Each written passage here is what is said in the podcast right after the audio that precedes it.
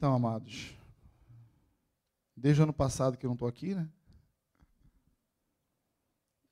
E eu queria repartir com vocês, mas na verdade o que eu teria para repartir com vocês, é, existem muitas coisas que nos inspiram a falar, né? Nós podemos ler um livro, a própria palavra de Deus, né? A fonte de toda inspiração, o próprio Deus, uma canção.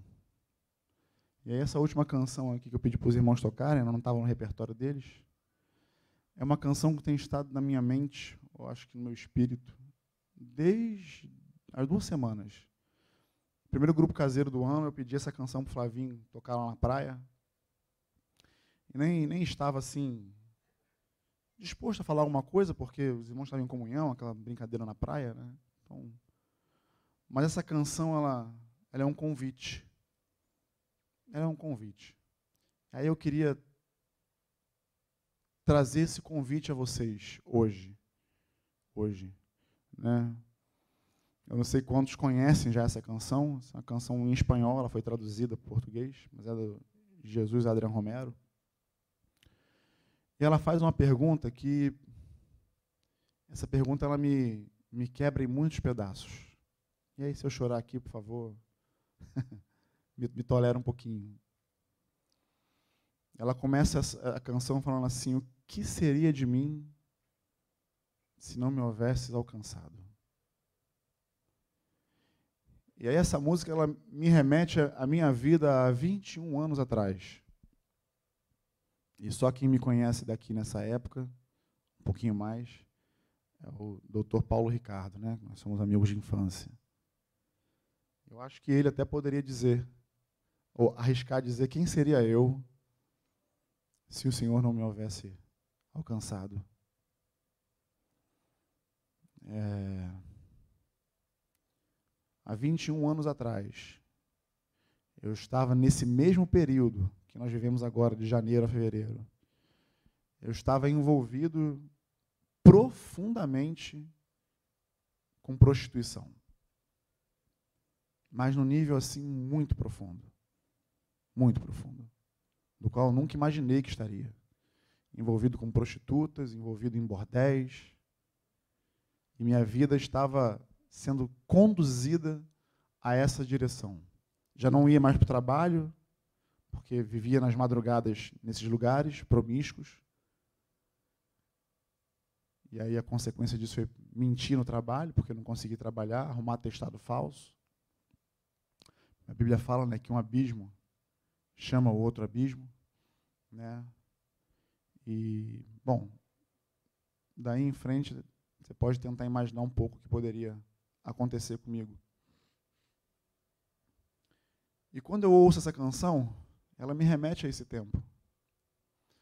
E talvez você nunca tenha parado para poder prestar atenção nisso, mas eu queria que você parasse para prestar atenção. Quem seria você hoje se o Senhor não houvesse te alcançado? Onde você estaria? O que você estaria fazendo? Quem seria você? Mas a própria canção ela te dá a resposta. Seria como um pássaro ferido que morre no solo. Pássaro não foi feito para ficar no solo. Seria como uma corça, como um cervo que clama, que brama por água no deserto. É porque a corça ela tem um, um, um sentido apurado para a água, ela consegue discernir onde está a água. Mas quando ela não consegue e fica sedenta, ela brama, ela urra de sede. Se não fosse pela graça dele e pelo amor dele em nossas vidas, nós não estaríamos aqui. Não teríamos o propósito pelo qual hoje nós vivemos. Tira Jesus no meio da tua vida. E se você está aqui hoje como convidado, desculpa não ter te apresentado, vou fazer isso no final. Mas se você está aqui hoje e não tem Jesus ainda como teu Senhor, fica tranquilo que até o final eu vou, eu vou falar diretamente com você. Mas se você está aqui hoje e tem o senhorio de Jesus na tua vida, experimente tirar Jesus da tua vida hoje. O que, que sobra? O que, que você tem? Qual seria o propósito da sua vida? Nós certamente, como essa canção, vagaríamos sem rumo e sem direção. Não tem, não tenho a menor dúvida de que nós estaremos errantes por essa vida, tentando achar alguma coisa que preenchesse o vazio do nosso coração. Mas graças a Deus, pela graça dele, favor imerecido, graça, favor ao qual nós não merecemos. E se não fosse o amor dele, encarnado na pessoa de Jesus, vindo a esse mundo para morrer por nós, o que seria de você e de mim? Nada. E aí, pensando sobre isso, já estou há duas semanas pensando sobre isso. Eu confesso, confesso para vocês é, que estar aqui hoje, assim, eu estou desde sexta-feira já imaginando, né? O Cidinho viajou, aí fica eu e o Ziel naquele paroímpa. Ele ganhou no paroímpa esses dias, aí eu, puxa vida. Né? Quem vai subir para poder pregar? Vocês já conhecem a gente, né? A gente não briga por isso aqui.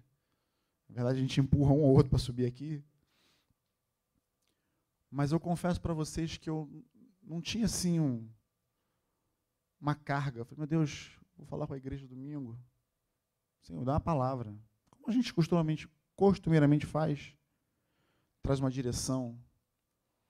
Mas a palavra já tinha sido dada duas semanas atrás. Porque essa canção não sai da minha mente. E conversando com os irmãos na praia, conversando lá em casa, nos grupos e tudo mais, é, o motivo pelo qual eu fui alcançado por Jesus, pela graça dele, pelo seu amor, foi porque um dia, e aí eu quero que, se, se você que está aqui hoje, não estou conseguindo enxergar muito bem, porque essa luz na minha cara não me deixa enxergar, mas se você que está aqui hoje não conhece Jesus, veio convidado através de alguém, agora eu vou falar com você. Tudo que eu falar agora vai ser para você. E você que já conhece Jesus, já ouviu isso e vai ouvir de novo.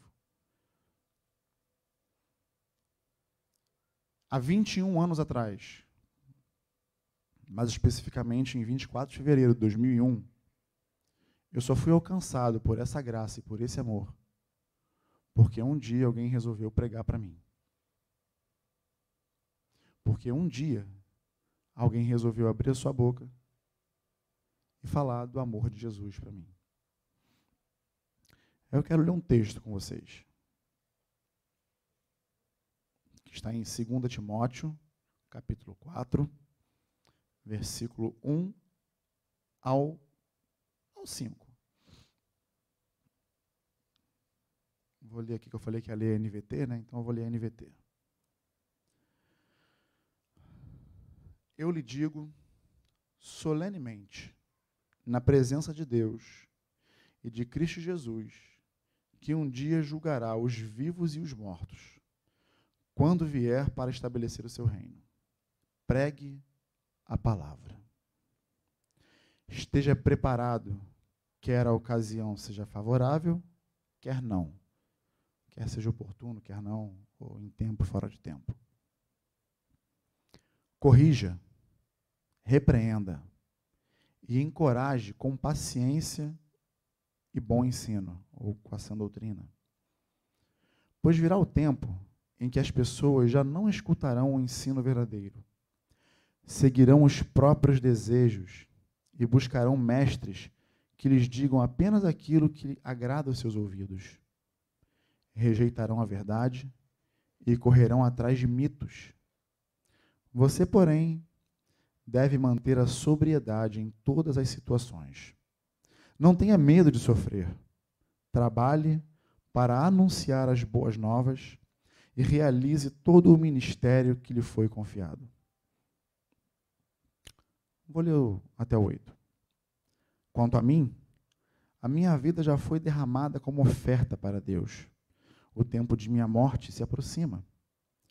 Lutei o bom combate, terminei a corrida e permaneci fiel. Agora, o prêmio me espera, a coroa de justiça que o Senhor, o justo juiz, me dará no dia de sua volta. E o prêmio não será só para mim, mas para todos que, com grande expectativa, aguardam a sua vinda.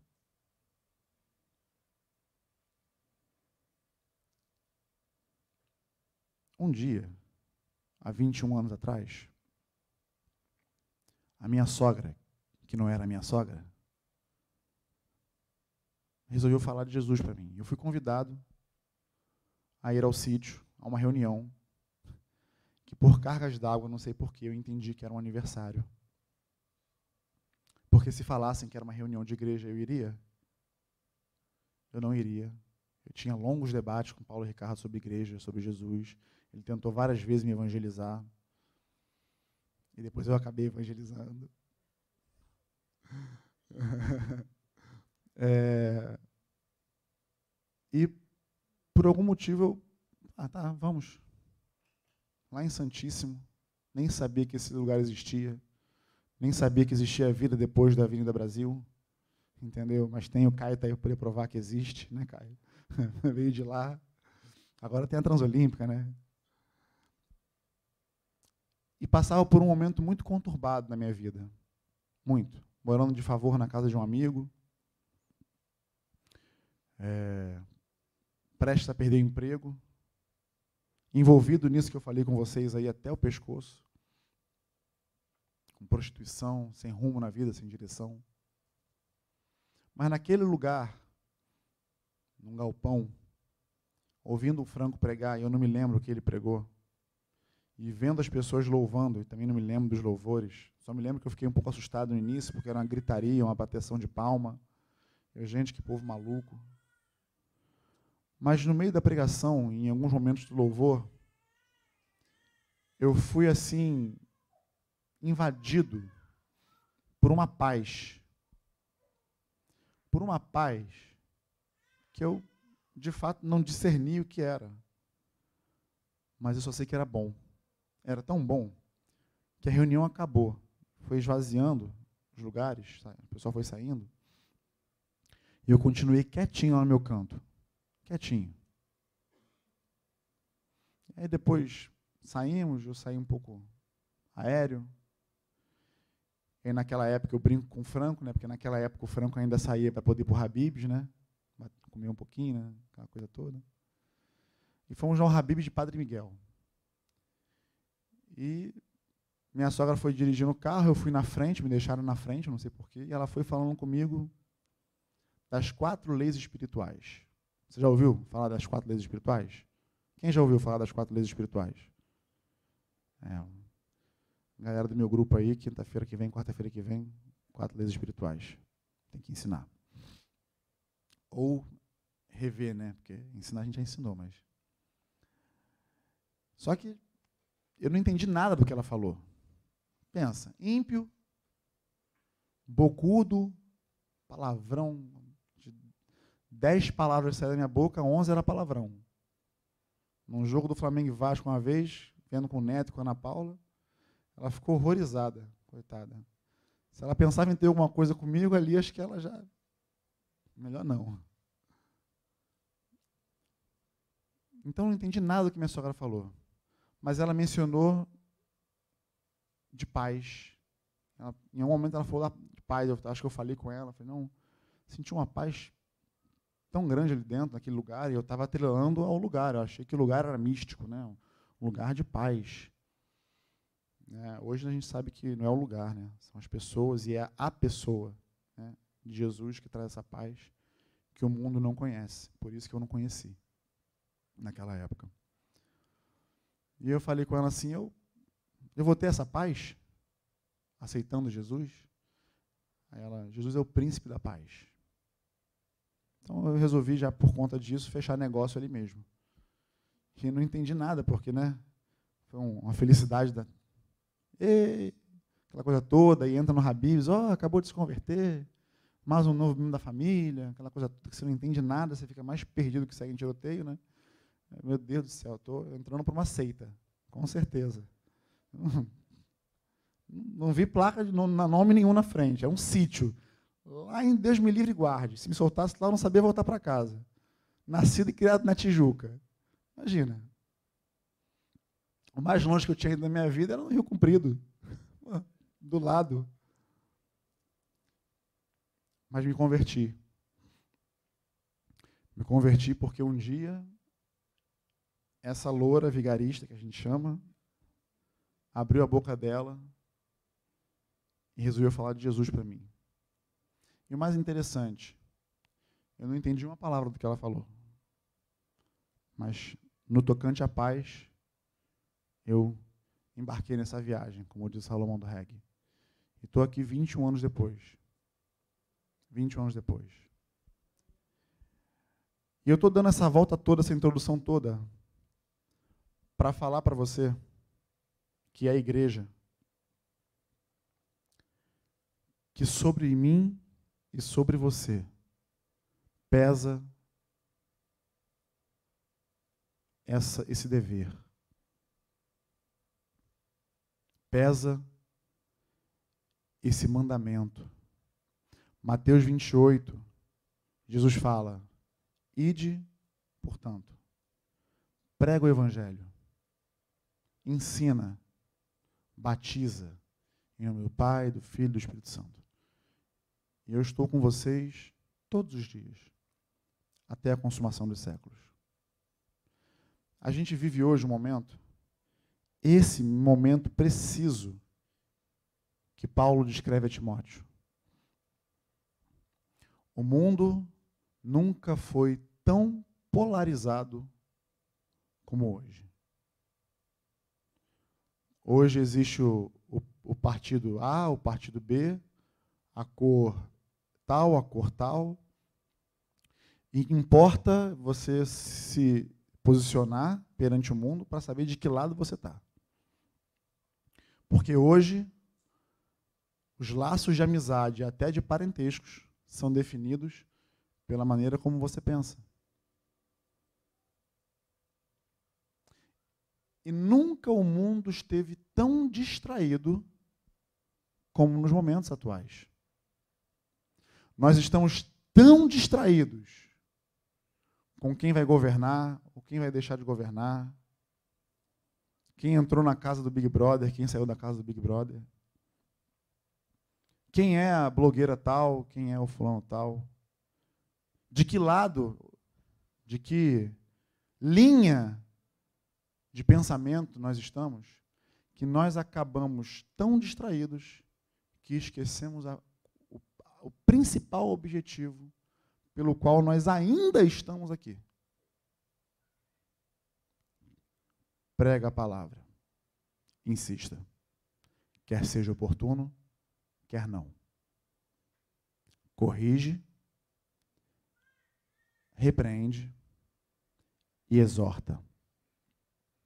Porque é isso que a pregação da palavra faz na minha e na tua vida.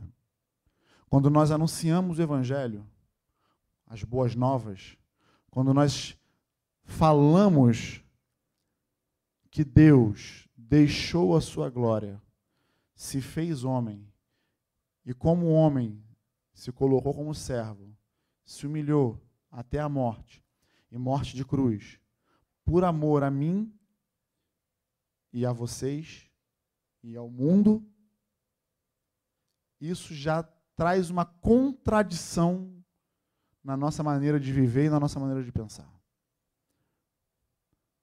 Porque é possível que você morra, dê a sua vida por um filho teu, pela sua mãe, pelo seu pai, fato. Ninguém questionaria isso. Mas dar a vida por alguém que você não conhece, fica difícil de aceitar que nós faríamos isso. Mas Jesus fez. E isso muda toda a nossa trajetória de vida. Mudou a minha. E mudou da maioria que eu estou vendo aqui e que eu conheço. Não conheço a todos, né, profundamente a história, mas conheço alguns. E sei que o Evangelho mudou a tua trajetória de vida. Mas com essa mudança de trajetória, vem também a responsabilidade de, fazer, de você fazer o mesmo que um dia fizeram por você. E é exatamente aí que nós estamos distraídos, pensando mais nas coisas desse lugar do que nas coisas que são lá do alto.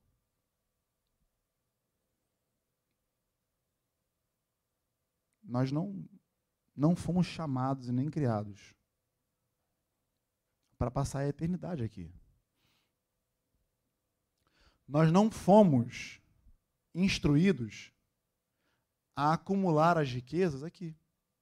E vou fazer um parênteses para poder não ser mal compreendido. Não estou falando que é pecado ser rico, ok? Não é isso. Não é isso. Senão José de Arimateia não podia ser discípulo de Jesus, né? Porque ele era rico. Mas o que eu estou falando é que, independente do que você faça, independente do que você tenha, o teu objetivo principal é anunciar o senhorio de Cristo. É possível que esteja alguém aí do seu lado nesse momento, de repente tem algum convidado do seu lado e você não conheça, que esteja de fato necessitado de ouvir a palavra. E é possível que o teu vizinho também esteja necessitado de ouvir a palavra. Quem você acha que Deus vai usar? Pare e pensa, amados. Pare e pensa. Com quem você acha que Deus conta para que esse evangelho seja anunciado? O mais interessante é que isso foi algo que os anjos atentaram para fazer. E eu imagino que se eles tivessem feito, eu acredito aqui, né, que Jesus já teria voltado e a coisa já teria acontecido. Que como os anjos são servos, fiéis e focados na missão que fazem, certamente eles seriam muito melhor do que eu e você para poder fazê-lo. Mas por que que Deus então escolheu salvar o mundo pela loucura da pregação? Por que Deus escolheu pessoas imperfeitas como eu e você? Qual o motivo nisso tudo? É porque quem ouve, quem ouve de mim o Evangelho e olha para mim, olhando aqui, nesse momento, né, com o microfone na mão, numa posição de destaque, pode imaginar, o cara não tem pecado nenhum. O cara é um santo. Conversa cinco minutos com a minha mulher. Isso aí já cai por terra. As esposas são os melhores para poder falar. Se eu deixar aqui a, a Suzy vir aqui à frente falar do Ziel, ela não tem nada para falar porque o Ziel é irrepreensível. Mas se o Ziel fala da Suzy, aí tem muita coisa para falar. É porque nós somos seres imperfeitos, amados. Fracos. Dependentes. Nós, em dados momentos da nossa vida, achamos até que somos fortes. Quando nós estamos orgulhosos, altivos, arrogantes, por cima da carne seca, quando a condição financeira está boa, quando o plano de saúde está pago, quando a gente não está com doença, quando está tudo bem, a gente, nós somos os bons. Mas basta vir um vírus que ninguém consegue enxergar, ninguém consegue ver.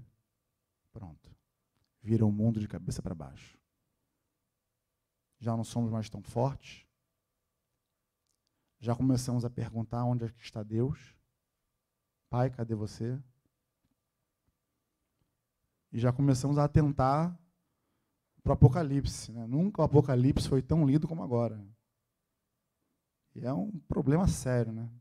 Apocalipse é um, É um negócio complicado. Já viu, né? Quantas profetadas tem por aí por conta disso? Mas vida que segue. Já ouvi gente falando até da data da hora que Jesus ia voltar. Falei, pô, isso é bom, porque nem Jesus disse que sabia. Já li. Já li pessoas renomadas colocando data na volta de Jesus. Falta de comunhão com a palavra. Mas o que eu quero falar aqui hoje é da importância de nós anunciarmos a Jesus. É da importância de você se imbuir dessa responsabilidade. Por quê? Porque nós vivemos o tempo em que Paulo fala aqui a Timóteo já. Para para olhar a tua volta e você vai ver que as pessoas hoje elas nem enxergam mais a necessidade de estar congregando. Por quê? Porque tem YouTube, tem alguém me assistindo em casa agora. Claro, é, guardadas as devidas proporções, né? por exemplo, tem uma irmã que não está no nosso meio aqui hoje. Ela me pediu liberação. Por quê? Porque ela ontem estava servindo uma outra irmã, chegou em casa muito tarde, e ela estava perguntando se eu poderia liberar ela porque ela está com dores. É evidente que eu vou liberar, claro. Né? Ela está nos assistindo pelo YouTube. Nesse ponto, a tecnologia é uma benção. Mas ela nos leva para um outro extremo. Qual é o extremo? Outro extremo. Eu já não preciso mais estar no meio. Eu já não preciso mais estar junto, ainda mais agora, em época de, de, vir, de vírus, disso, daquilo. Está todo mundo com medo terrível de morrer. E isso é complicado demais, porque um... quantos aqui são discípulos de Jesus? Levanta a mão, por favor. Tu tem medo da morte? Seja sincero, não precisa me responder não. Tá? Não, não precisa se expor não. É você e Deus. Responde aí. Tu tem medo de morrer? Ontem a gente estava conversando, né, Pamela? No caso do Nando lá sobre alguns assuntos e tal, variados. Foi bem. A resenha se estendeu até tarde. O aniversário de criança é, pô, é complicado. Vai até de madrugada. Mas uma das coisas que a gente falou assim rapidamente foi sobre isso. Né? A morte. Eu fiz questão de ler o texto até o final, aqui até o versículo 8, porque Paulo fala exatamente sobre isso. Dá para a gente ver Paulo aqui seguindo o mesmo exemplo de Jesus. Isaías fala de Jesus da seguinte maneira: e ele foi levada, foi levado como ovelha muda ao matadouro. E a gente já vê aqui Paulo falando assim: ó, quanto a mim já estou sendo oferecido por libação, e o tempo da minha partida é chegado. Combati o bom combate, completei a carreira e guardei a fé. Já agora a coroa da justiça. As pessoas veem isso aqui e se esquecem do alvo que nos é proposto, do prêmio que nos está proposto. Paulo faz questão de lembrar a Timóteo isso. Já agora a coroa da justiça me está guardada, a qual o Senhor reto juiz me dará naquele dia. E não somente a mim, mas também a todos quanto amam a sua vinda, ou na NVT, aguardam a sua vinda com expectativa. A morte faz parte da vida. Um discípulo de Jesus não pode ter medo de morrer. Porque a morte foi tragada com seu aguilhão quando Jesus morreu e foi até o mais profundo abismo retirar as chaves da morte da mão do diabo. Então tem gente que fala até assim, né? É, tem jeito para tudo nessa vida, menos para a morte. Engano seu. Até para a morte tem jeito. É a vida eterna. Para pensar, amados. E agora eu quero falar para você que, que é convidado, tanto que nos vê quanto está aqui. E que talvez ainda não tenha conhecido Jesus de fato, não tenha feito uma aliança com Ele. Quero falar exclusivamente para você. Qual é o propósito da sua vida? O que te motiva a seguir em frente? O que te motiva a viver? Existem as mais diversas respostas para essa pergunta, quando você pergunta isso lá fora. Alguém responde: galgar uma carreira militar, que seja, um exemplo, é, subir na vida, trazer conforto para meus familiares, meus filhos, minha esposa, meu marido. É, no, no frigir dos ovos, todas as respostas vão levar a esse, a esse ponto final aqui, que é ter uma vida boa e tranquila sobre a terra. E isso depende de muitos pontos de vista, pontos de vista. Porque para uns ter uma vida boa e tranquila sobre a terra é viver num lugar enorme com muito luxo e regalias. Para outros, uma choupana na beira do lago já é mais do que o suficiente. Então isso, é, isso varia muito. Mas nenhuma coisa e nem outra é o motivo pelo qual nós estamos aqui. O motivo pelo qual nós estamos aqui ainda é para que a gente anuncie a Jesus Cristo como o Senhor e Salvador. E para que a gente traga o senso do real propósito para o qual nós vivemos essa vida, que é estarmos com Ele na eternidade. Tira esse senso de propósito. Tira Jesus do centro. E o que sobra? Não sobra nada. Não sobra nada. Vou te dizer o que, que sobra. Sobra vaidade, como diria Salomão. Sobra todo o labor, todo o trabalho, todo o suor debaixo do sol. Sobra toda luxúria, o qual os prazeres que a gente possa se entregar. Sobra uma vida com um vazio sem fim.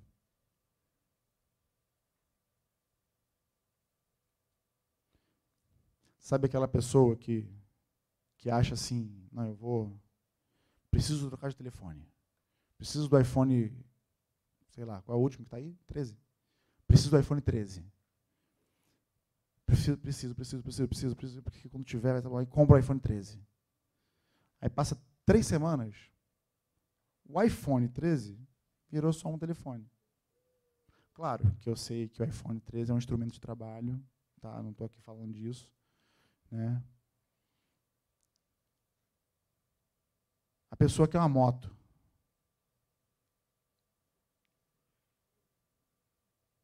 Um dia o Espírito Santo fez uma pergunta para mim.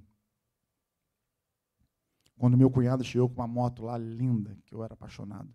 Na casa do Nando, lá naquela, naquela casa que vocês moraram na Barra lá, perto da Santa Helena, isso aí. Eu tentei lembrar esse nome ontem lá, mas não lembrei. No Santa Helena. E eu, quem me conhece um pouquinho mais de perto, sabe que eu sou apaixonado por moto. É, gosto muito. Eu empresto meu, ca meu carro, que não é meu. Empresto até mulher, se tu quiser, para tu levar aí, para tu fazer uma comida para você. Mas a moto já fica difícil. Brincadeira. Mas alguns anos atrás. Tem quanto tempo que você morou naquela casa, Nando? Quatro anos? Não, acho que tem mais, hein? Tem mais. Seis anos. Há seis anos atrás, meu cara chegou lá com uma BMW linda, preta, esportiva, era top de linha, né? era, era a última motocicleta da geração. Oito anos, tá. Tem tempo pra caramba, tem muito tempo. É, foi, é, isso aí. E aí, eu olhei eu cheguei meus olhinhos chegaram a brilhar assim. Caramba, que moto linda. Aí eu cheguei perto da moto, Aí passei assim a mão nela. Cidinho tem um testemunho assim, né? Que ele uma vez viu uma Blazer, né? Na concessionária assim, aí passou assim a mão aí, tá aí. Um dia eu vou ter uma dessa. Aí disse que o Espírito Santo perguntou para ele assim: Tu tem dinheiro para poder pagar o IPVA? É. E os pneus? Já viu quanto é? É. Me deixa com a minha Brasília de roda gaúcha mesmo, que tá bom.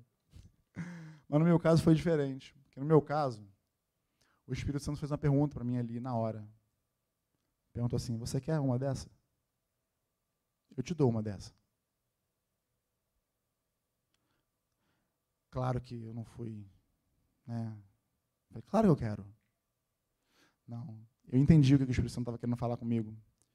Porque, como ele sabia de um livro que eu tinha lido, a história de um pastor chamado Reinhard Bunk, um alemão evangelista, que pregou o evangelho no continente africano inteiro. Foi um dos maiores evangelistas do, dos últimos tempos, né, depois do Benihim, na minha concepção, na minha opinião. Esse homem ele teve uma experiência com Deus. Me acompanha aí, tá? Eu estou abrindo várias janelinhas, mas vou chegar lá, tá? Esse homem ele teve uma experiência com Deus assim. Ele tinha uma escola bíblica à distância. Isso nos idos de 1970, 60, 70. E ele na África do Sul. Ele sempre cumpriu as contas dele, as contas, sempre pagou as continhas dele em dia. Ele tinha uma, uma salinha, um escritóriozinho que ele pagava aluguel e num dado mês ele não tinha o dinheiro para poder pagar o aluguel. E aí imagina, né? A vida do pobre é pagar boleto. O pobre não paga um boleto, já, fica, já perde a paz. Tem que pagar o boleto. Imagina o cara, irmãozinho, sempre fiel e cumpridor das suas contas, não consegue pagar o aluguel. Tira a paz de qualquer um, né? Ele disse que ele passou aquele dia inteiro pensando em o que fazer para poder arrumar uma solução, para poder honrar o compromisso dele. E aí ele disse que no caminho para casa, caminhando, ele ouviu a voz do Senhor falando com ele. Você quer um milhão de dólares? Aí pensa, um milhão de dólares hoje já é dinheiro para caramba. Tu imagina em 1970. Ele disse no livro, o nome do livro é Evangelismo pelo Fogo. Né? Eu tenho esse livro. Se você quiser emprestado, você pede para outra pessoa, que eu não empresto. Estou brincando. É, e ele fala assim, que o coração dele ficou igual um carro de Fórmula 1. Acelerado ao máximo. Porque na hora, de imediato, a cabeça dele pensou assim, caramba, um milhão de dólares? Eu vou poder fazer muita coisa e ganhar muita gente, pregar e não sei para onde, fazer campanha, fazer não sei o que lá. Meu Deus. E eu, e o interessante é o seguinte, porque no livro, tem que contar os detalhes, né? No livro, essa parte da história, minha memória é fotográfica, né? Tá bem aqui assim, no final desse livro aqui, essa parte da história. E aí, para você continuar, você tem que virar a página. Só que aqui, eu já estava com ele assim, caraca, ganhou um milhão de dólares. Deus é muito bom. Que Deus tremendo, de maravilhas. Ô oh, Senhor, eu era missionário em Vila Velha nessa época. Pensa, já comecei a sapatear no quarto, Senhor, vem aqui. Nem... Aí só que o precipitado peca, né? Aí eu virei a página para poder continuar, para poder ver o meu irmão ganhando um milhão de dólares. Aí ele disse que, ele segue falando, não, então aí eu, de repente eu parei e pensei. Nessa hora, como diz o Zé, eu já tinha passado na curva, o carro já estava capotado lá. Ele fala assim, eu falei, eu orei a Deus, falei, não, Senhor, eu não quero um milhão de dólares. Eu quero um milhão de almas.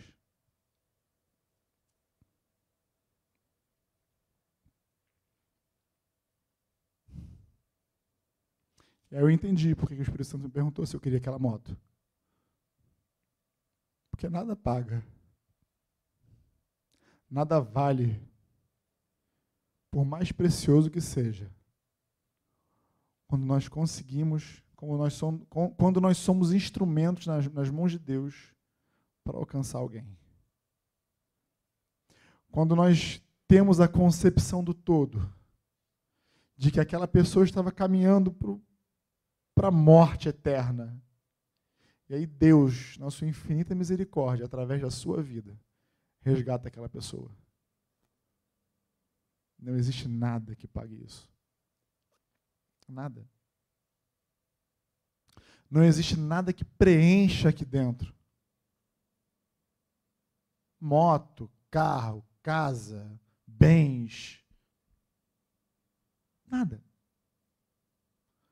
Quando nós entendemos o valor que é anunciar a Cristo, a honra que nos foi concedida de falar o Evangelho, as boas novas do nosso Mestre. E hoje, amados, nós vivemos nesse tempo que Paulo fala a Timóteo. as pessoas elas têm comichão nos seus ouvidos. Quando nós queremos corrigir alguém a palavra, quando nós queremos é, repreender, porque a palavra, a, o evangelho, a vida de Cristo nos confronta. E é exatamente para isso que ele veio para corrigir a nossa rota. Pare e pensa, 21 anos atrás eu estava caminhando no meio de. Eu viajei com prostitutas. Eu era bancado por elas. Consegue entender a, a profundidade disso? Uma delas era mulher de um policial que dava, dava plantão no interior do Rio de Janeiro. Consegue entender a dimensão da para onde eu estava indo? Das duas umas, para mim só eu consigo enxergar dois caminhos. Ou, não se escandaliza com o que eu falar, não, tá? Em nome de Jesus. É, aqui, né? Alain, tá ligado, né? Ou eu virar cafetão, porque é dinheiro fácil. Quem não quer dinheiro, né? Nesse mundão aí fora.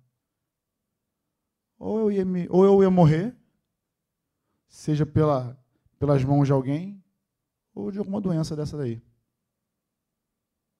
Era para onde eu estava caminhando. A minha vida estava indo. Aí você pode parar e pensar, para onde a tua vida estava indo antes de você conhecer Jesus? Ou para onde você está indo agora? Porque é possível, ainda mesmo depois nós temos conhecido Jesus, a gente titubear na rota. E se você está assim hoje, cambaleante nesse caminho, a minha obrigação aqui hoje é corrigir a sua rota e falar, ó, anda com Cristo. O caminho é Jesus.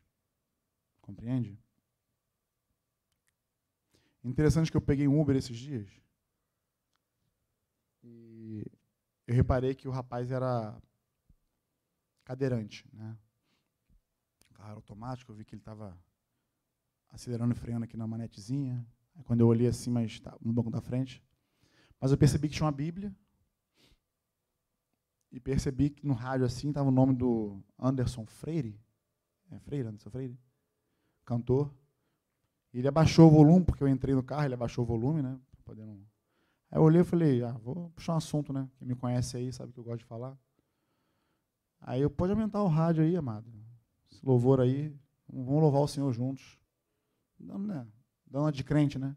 Crentez. Vi a Bíblia, falei, ah, é crente, né? Aí ele, ah, não, amém. Então.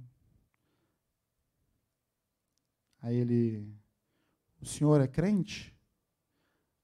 Aí eu, eu, quem me conhece sabe que eu não sou disso. Pô, eu falei, é, eu sou pastor. Eu não, não falo para ninguém isso. Porque hoje falar que é pastor, ô meu amigo, o cara já bota a mão no bolso aqui, ó. É ruim, hein? Vai, vai para lá, senta lá atrás, vai lá atrás. É complicado o estigma hoje. É a vida do, se a vida do crente é difícil, imagina do pastor. e eu estava de bermuda. Eu, na hora que eu falei, eu falei, meu Deus do céu, se o cara for tradicional, já arrebentei ele, já, já me expulsar do carro. Sai daqui, seu herege. Eu estava de bermuda, de, de uma bermuda, como eu me visto normalmente.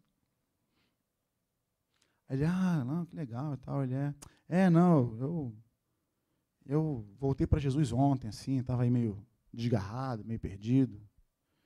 Eu, oxe, agora tu vê, né? A gente nunca pode julgar o livro pela capa, né? Porque o cara tinha todos os indícios de ser irmãozinho daqueles, quase pedindo para orar por mim. Mas nada. Cheio de complexos. E, na verdade, rebelde com Deus. Por quê? Porque o assunto foi tão longo, né?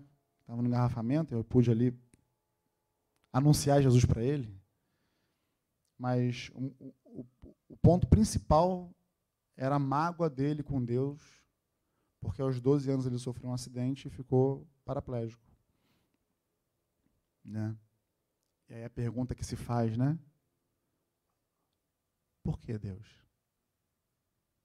Como responder uma pergunta dessa, né? Mas eu fui Deus me deu graça. Cooperei com ele, contei a história de Monique Neemias. Né? Falei, ó, tem um casal assim, contei a história de vocês lá, a gente se viu naquela situação, né? Por que Deus, né? Por que Deus deu e agora por que Deus deixou levar? Eu falei assim, olha, o porquê. Vocês querem saber o porquê? Querem? Pergunta para Deus, porque eu também não sei. Mas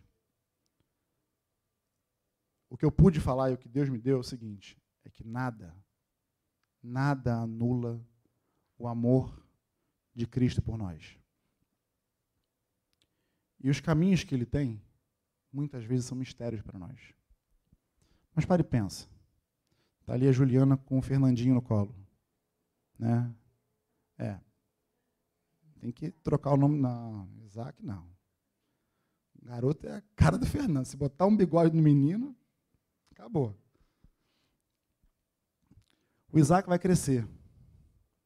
Quando ele estiver por volta uns três anos, ele vai querer enfiar o dedinho na tomada, como toda criança quer. Ou vai querer pegar uma faca na gaveta. O que, que o Fernando vai falar para ele? Que não. O Fernando vai dar a explicação. Olha, você não pode, porque corta o dedo, você pode arrancar, pode sangrar, pode machucar. Ele vai entender isso? Não. Então a gente simplesmente diz não. Foi outro assunto que a gente estava falando ontem, né? Ele simplesmente diz não. E muitas vezes Deus faz isso com a gente, porque Ele sabe o que é melhor para nós. Os teus caminhos posso não entender, Senhor, mas sei que tudo é visando o meu crescer. Tá bom por aqui, porque senão vocês vão querer ir embora. Então, gente, às vezes a gente não entende os caminhos do, do Senhor. Como nós não entendemos por que, que a Monique engravidou e perdeu o bebê. Mas nós sabemos que Ele continua sendo bom, Ele continua sendo Deus. Aí eu pude conversar com esse amado e tocar nesse ponto da vida dele. E falar: o fato de você ter sofrido um acidente, ter ficado paraplégico, não muda o fato de que Jesus morreu por você na cruz e segue te amando. Ele conta com você, porque Ele te deu dons e talentos para que você siga falando do amor dele por você para outros. Então eu cheguei aqui meio sem tema para poder falar, com uma canção no coração e um desabafo para fazer. Mas o Senhor já tem ministrado esse tema no meu coração já há algumas semanas, com as experiências que eu tenho vivido durante essas semanas aí. E nós precisamos, como esse motorista né, de aplicativo, de Uber, como eu falei com ele, falei, levanta, do que dorme. Né? Não falei para ele levantar, tá, gente? Por favor, né? Mas seria, mas seria um milagre, já pensou? Né? Que benção. Mas não ri não, gente, é sério. Mas falei assim, acorda, desperta. Porque o Senhor está à porta.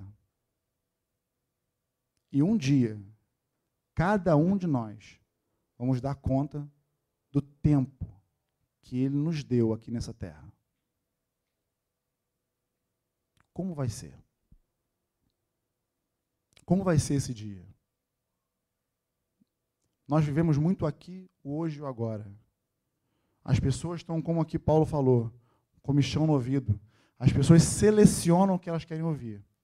Se, se nós colocarmos aqui um título, domingo que vem, pregação, Reverendíssimo Ziel Gomes, Ziel Souza, vai pregar sobre confrontação de pecado.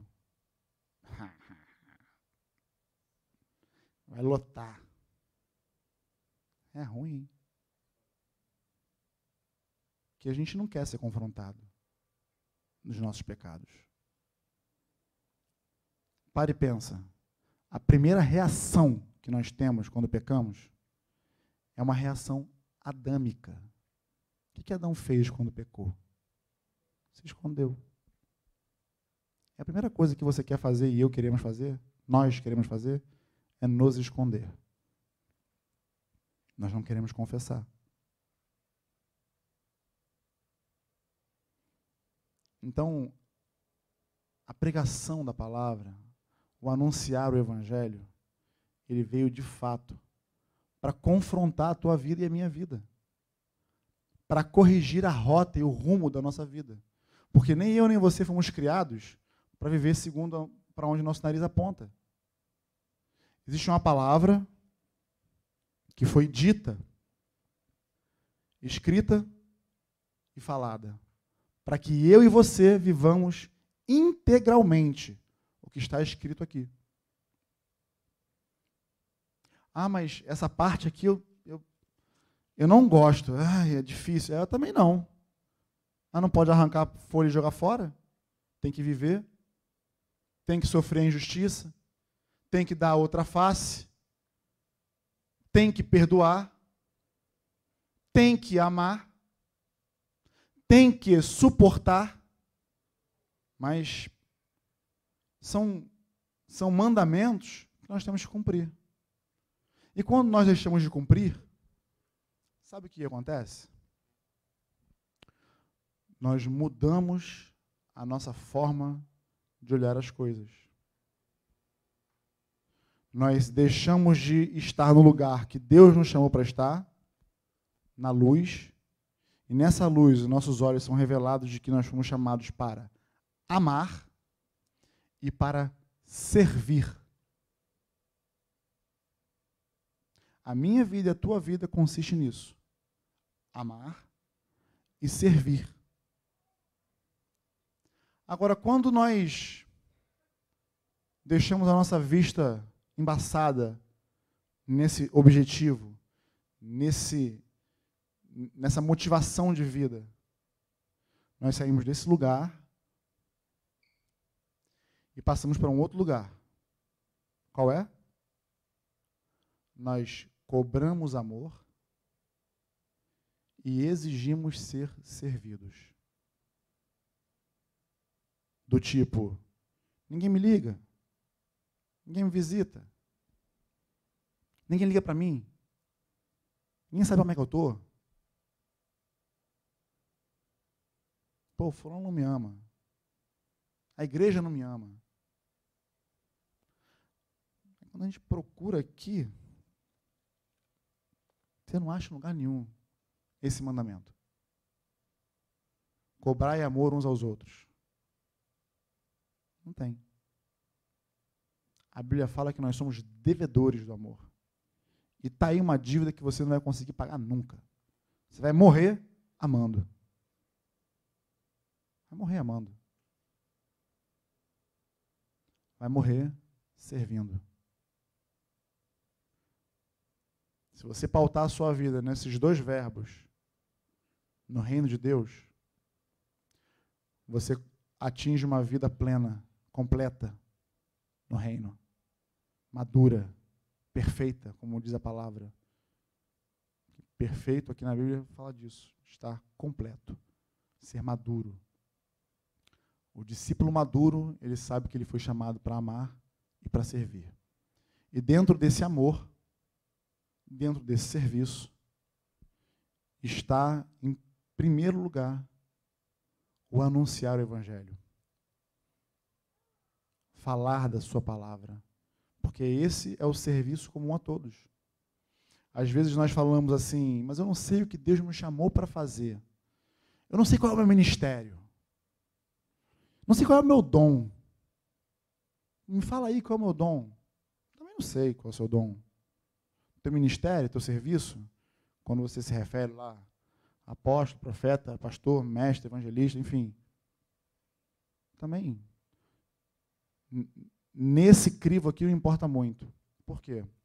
Porque todo mundo aqui está no mesmo barco.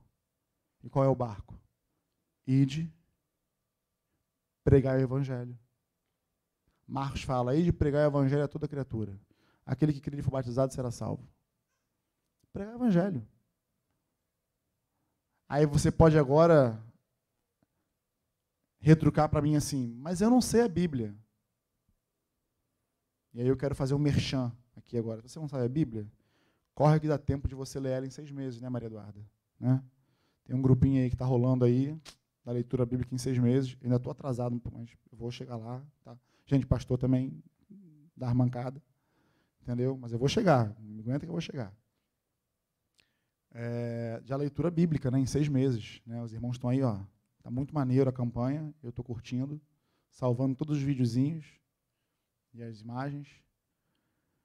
Mas se você não conhece a Bíblia, bom, a primeira recomendação é que você conheça, né? Mas se você não conhece a Bíblia, você nem precisa conhecer muito, não. Só precisa falar de, de como Jesus te alcançou de como ele, como eu comecei aqui falando com você, há 21 anos atrás, eu estava assim e agora estou assado. Né? Eu falei aqui brincando com Paulo Ricardo, né, que ele pregava para mim quando eu era ímpio, e quando me converti, eu preguei para ele. Foi difícil, que eu, o rapaz é, tinha argumento para tudo. Mas eu falei, filhão, Vem que vem. Agora eu que falo, eis que falo contigo. E lembro de quando preguei o evangelho para ele na cozinha da minha casa. Né, lembra? Ele estava uns quatro meses sem se ver, né? Três meses. Falei, vem dormir aqui. Eu botei logo um terror psicológico, botei aquele documentário Contagem Regressiva para Margedon. Bem assim, light. Tá vendo aí, ó? Tá escrito aqui, ó. Eu tinha, foi três meses, eu tinha isso aí de convertido. Três meses de convertido. Não sabia nada de Bíblia. Nada. Nunca sequer tinha pego assim. Poder. Mas eu falei, ó, tá escrito aqui. E ele sabia mais do que eu. Ele sabia que estava escrito também, né? Mas a primeira, a primeira pessoa, na verdade, que eu me recordei, porque falava de mim, falava para mim de Jesus, foi Paulo Ricardo. O Paulo Armando se batizou comigo, né? já veio junto comigo no, no pacote. Mas Paulo Ricardo foi a primeira pessoa que eu me lembrei para poder anunciar e falar de Jesus. Né? E olha que interessante. Está aqui já há 21 anos também. Né? Pingo limão. Só os antigos entendem essa. Mas a gente nunca sabe. A gente não sabe, na verdade, aonde a pregação do Evangelho vai te levar. Ou o que a tua pregação, o que a tua fala acerca de Jesus. Quando eu falo pregar o Evangelho, amados, não me entendam assim como se você tivesse que estar com o microfone na mão, é, como eu estou aqui agora. Que isso aqui, na verdade, nem, isso nem representa, não representa 20% daquilo que é a vida de Jesus, do que é de fato a pregação do Evangelho. Tá?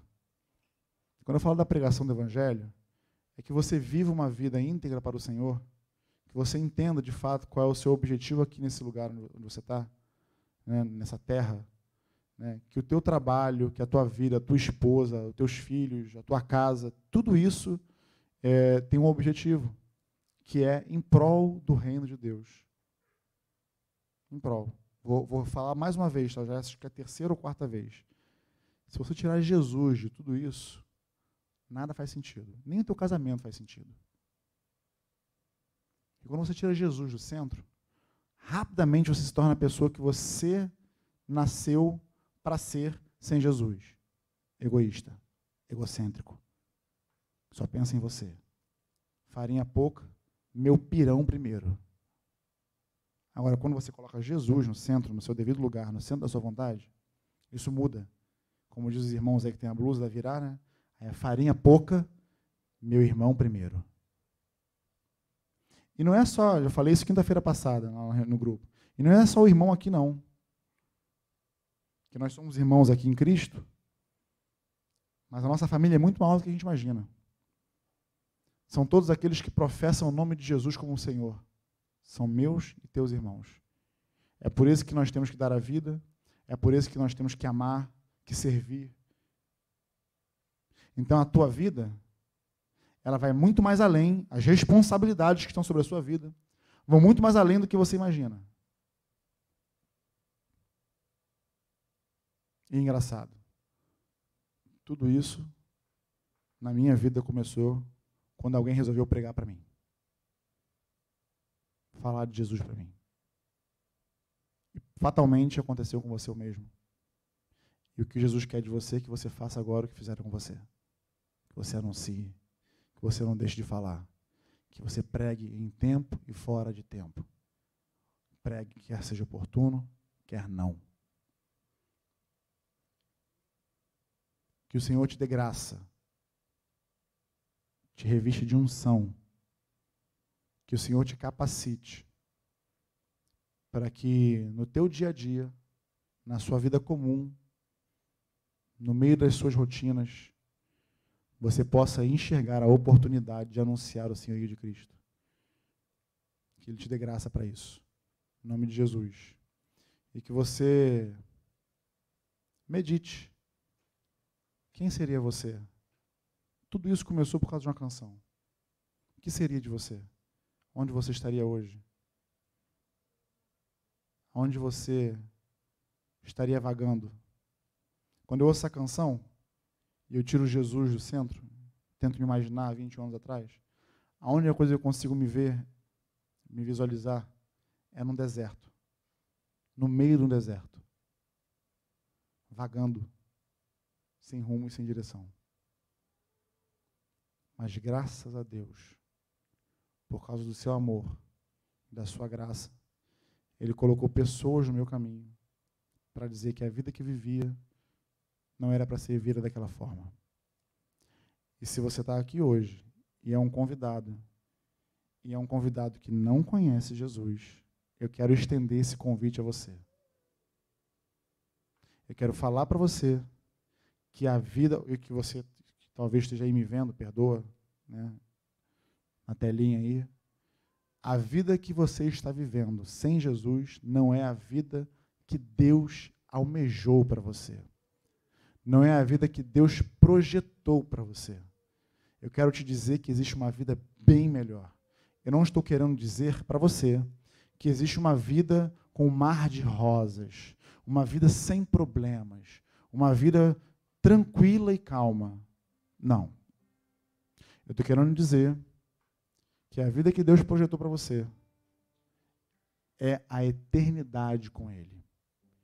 E por mais que a nossa mente não consiga alcançar o que seja isso, por mais que tua inteligência, o teu intelecto não consiga atingir o ápice do que seria isso de fato, porque você imagina você olhar ali para Caio Tamires com Ravizinho no colo, com todo o amor, todo o carinho, todo o apego, e você falar para eles agora ali que existe algo, algo melhor do que ter o Ravi no colo. Nossa. É difícil da nossa mente humana conseguir captar, mas existe. E ainda está por vir.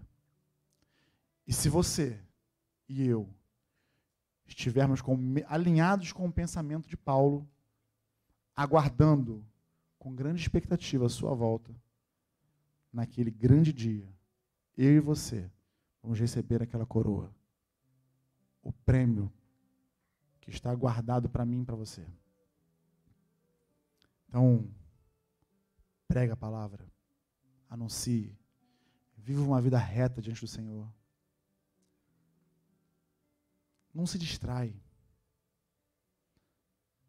Não se deixa distrair com essas coisas que o mundo está passando. Não deixa a política, não deixa a crise, não deixa a pandemia, não deixa essas coisas desviarem você do que realmente importa. Não permite isso. Esteja focado em quem o Senhor quer que você seja aqui. Porque uma coisa é certa, amados: o nosso tempo aqui é limitado. Nós não temos poder para reverter nada. Mas o poder que está dentro de nós é suficiente para mudar a vida de alguém. Mudou a minha, mudou a sua. E é aí que nós devemos concentrar toda a nossa energia, todo o nosso foco. Judas Iscariotes imaginava um Salvador completamente diferente de Jesus. Judas Iscariote, ele imaginava, ele imaginava que o Messias seria o grande libertador de Israel e que livraria Israel das mãos daquele poder opressor de Roma. E eles poderiam viver uma vida tranquila e felizes no seu lugar lá, adorando a Deus como eles foram chamados para fazer. Que grande decepção foi Jesus para Judas. Porque ele não veio libertar Israel das mãos opressoras de Roma. Ele veio libertar o homem das mãos opressoras do pecado. E é aí que as nossas energias têm que ser concentradas. É nessa missão que Jesus confiou a mim e a você que nós temos que concentrar a nossa vida. Porque enquanto eu falo aqui, nesse clima gostoso, nessa poltrona confortável, lá fora, tem pessoas mortas que estão só esperando a minha e a sua manifestação. Então, em nome de Jesus, estamos no início do ano. É a primeira vez que eu venho aqui esse ano. Para aqueles que gostam de planejar o ano, né, metas no ano. Esse ano nós vamos dobrar a meta, deixar a meta aberta. Né? Coloque como meta na sua vida fazer um discípulo, pregar o Evangelho. Coloque como meta na sua vida não perder as oportunidades que te são oferecidas. Vai por mim. Você não vai querer passar por uma experiência de Deus te enviar para falar algo e você se acovardar e não falar. Eu falo por experiência própria. Você não vai querer passar por isso. É melhor te taxarem de doido de louco, porque já acham mesmo, entendeu?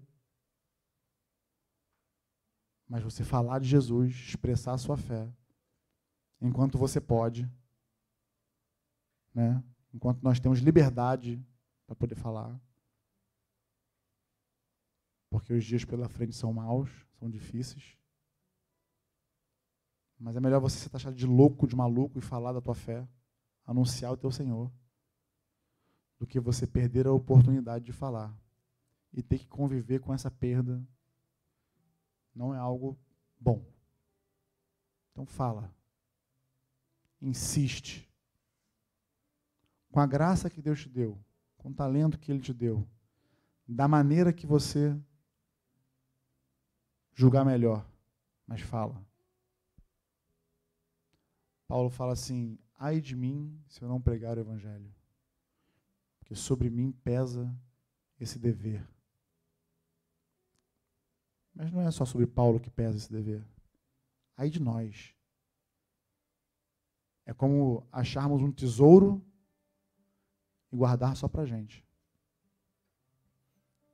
Esse tesouro está aí para ser compartilhado com todos. Amém? Podemos orar? Você pode ficar de pé?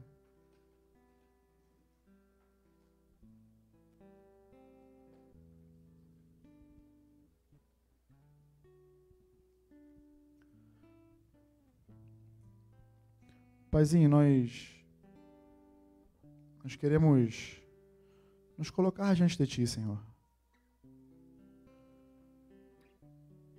Queremos nessa hora eu quero nessa hora te dizer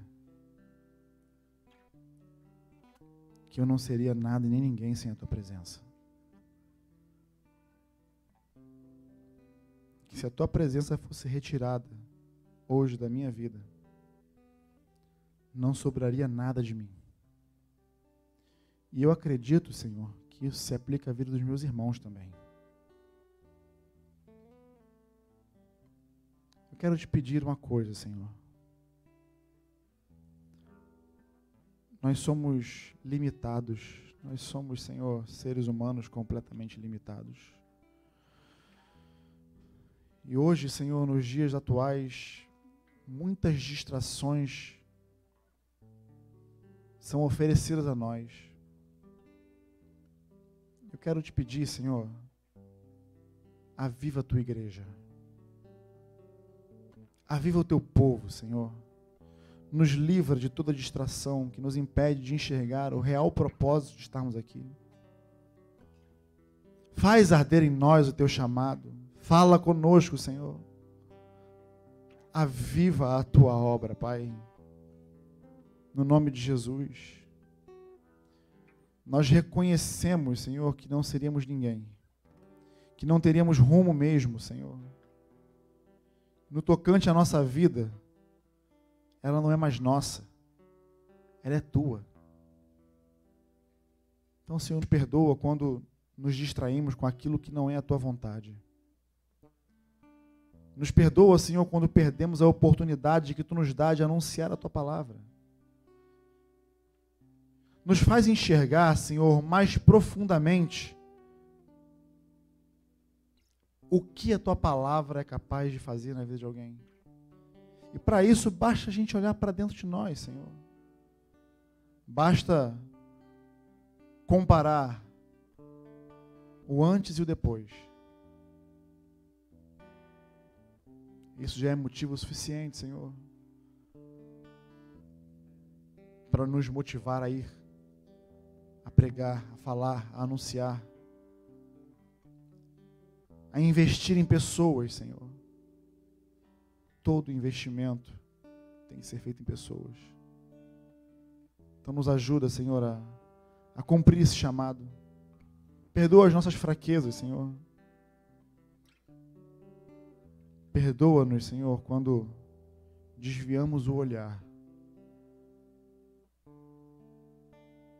Corrige a nossa rota, se necessário, Senhor.